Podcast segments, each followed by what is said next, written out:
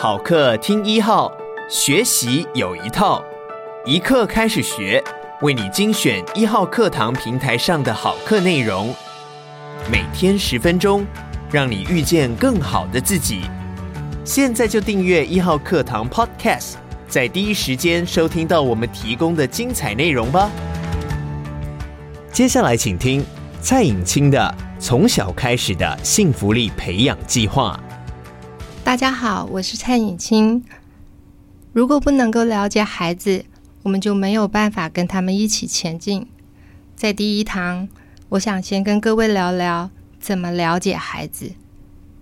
如果我们查询现在儿童的发育曲线，资料上会显示，三岁孩子的平均身高大概是一百公分上下，体重的差别呢比较大。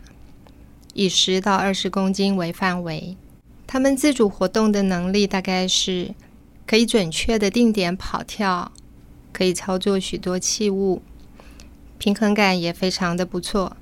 而语言的发展，多数已经达到可以简单的描绘出自己所看到的景物。我相信这些平均标准对多数正在养育三岁小孩的父母来说，都稍显落后了一点，因为。就我自己在日常所见到的孩子，现在儿童的成熟度呢，早在十年前已经超过了这些被公布在国民健康图表上的表现。记得有一个年轻的朋友，他的女儿三岁多的时候，有一天由爸爸带着去看迷你猪。那一天妈妈因为要上班，所以就没能跟着一起去。下班以后，妈妈满心欢喜地跟女儿大谈迷你猪。妈妈先问说：“迷你猪是什么颜色？”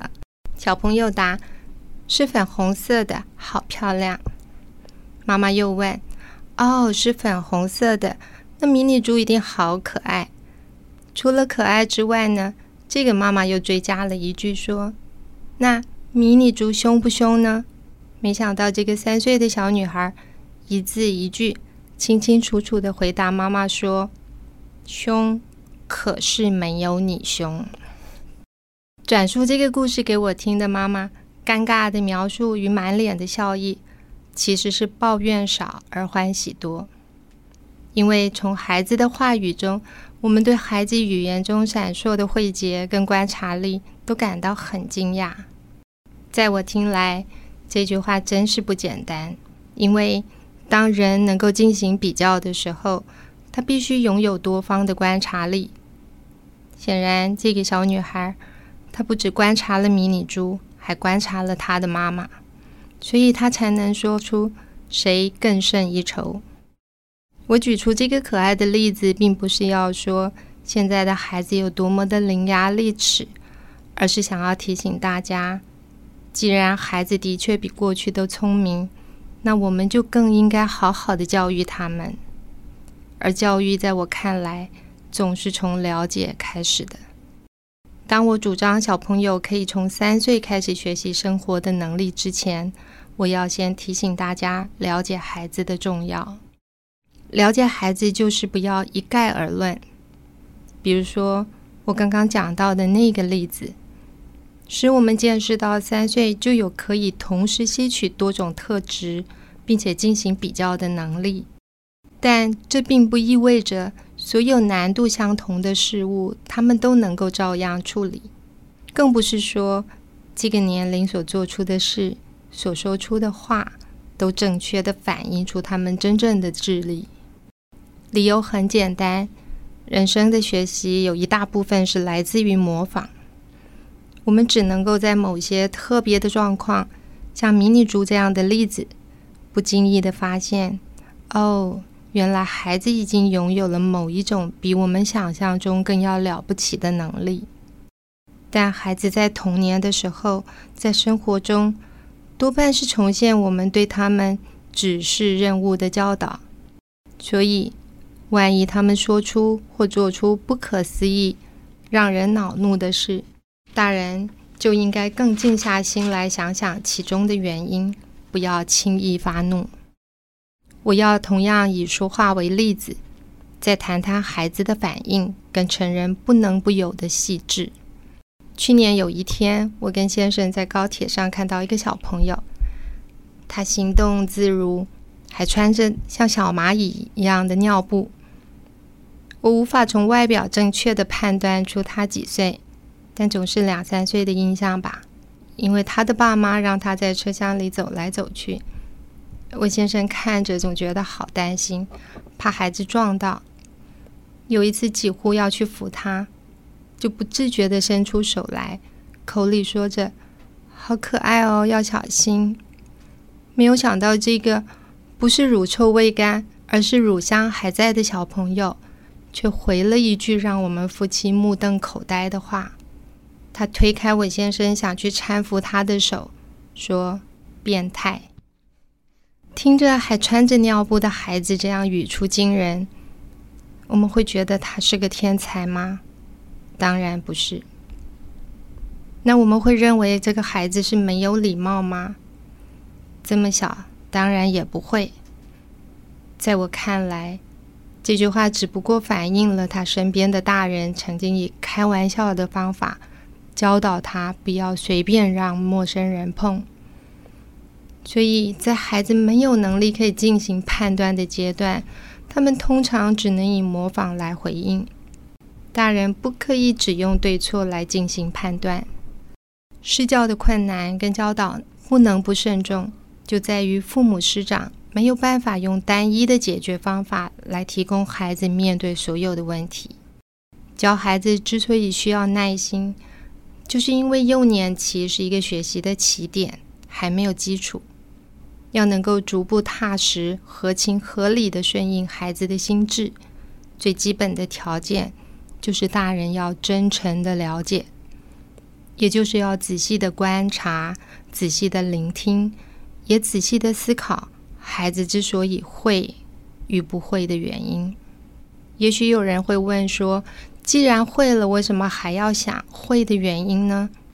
如果你真的这么问了，我敢肯定的说，你一定是一个很仔细的父母。让我们再回到迷你猪的例子，我刚刚说了。这个孩子会对妈妈说：“没有你凶”，代表他有能力进行比较，而且他比较的是一种情绪的表现，叫凶，很不可思议。但只要我们再想想，大概是可以合理的推论出，孩子之所以了解凶，其实跟另一个孩子说变态是一样的。因为经常听到这个字眼而心中有谱，他并不是直接的学会凶跟和善相对，所以他很可能不会把同样的一句话说成“迷你猪比你温柔或亲切”。如果父母不能经常主动的考虑到经验与限制之间的合理对应，那么教孩子的过程中就会常常生气，心情摆荡。就以这个知道迷你猪没有妈妈凶的孩子来说，也许有一天他被要求去辨识棒球和乒乓球哪个比较大，我认为他答错的可能性是很大的。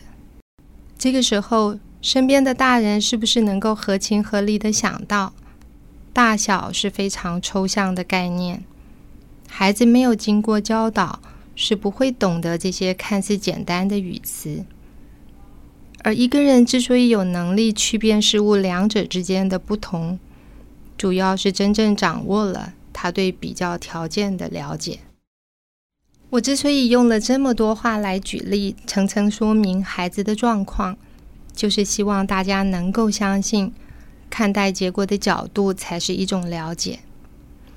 在教导小小孩生活能力的初期，绝对不能认为他既然会这个。就应该也会比这件事都简单的其他事情，因为简单或困难的标准是成人以自己的经验和熟悉度来制定的。但请记得，并不是每一个孩子的成长都跟陪伴他们长大的成人一模一样，所以他们需要的是被允许，一步一步建立层层相关的经验。现在我要说说三岁孩子的优势，并且利用这样的优势来作为基本生活力的起步。第一，三岁孩子虽然已经有一些自主行动的能力，但在情感上，他们仍然是完全依赖着成人。一定要趁着这个美好的时机，加强他们的家庭观念，从“这是我家，我是家里的一个人”这样的认知中开始。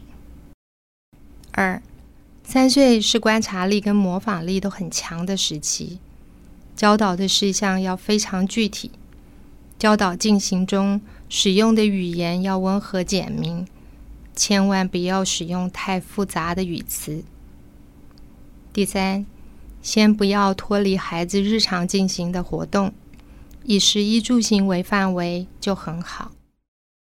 如果父母身教言语持续教导，那么一个三岁的孩子应该能够做到以下的几件事：一，进门后自己脱鞋，蹲下来把鞋子两只并拢，摆好。这个习惯。请无论在家或出门做客都要做到，孩子才不会感到困惑。二，洗澡前到衣柜去拿换洗的衣物，只递送，先不勉强他们开关柜子。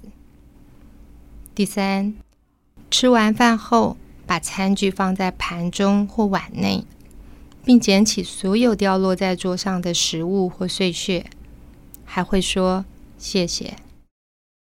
如果在三岁结束之前，孩子已经参与了生活，并且了解了生活里的和善，那么他们已经是一个很好的孩子了。那么在下一堂，我们来谈谈四岁孩子的潜力无限，他们可以多做些什么呢？感谢你收听一课开始学，鼓励你现在就下载一号课堂 APP。购买蔡颖清的《从小开始的幸福力培养计划》，收听完整课程吧。也鼓励你把一号课堂 Podcast 分享给你的亲朋好友。每天十分钟，遇见更好的自己。一号课堂。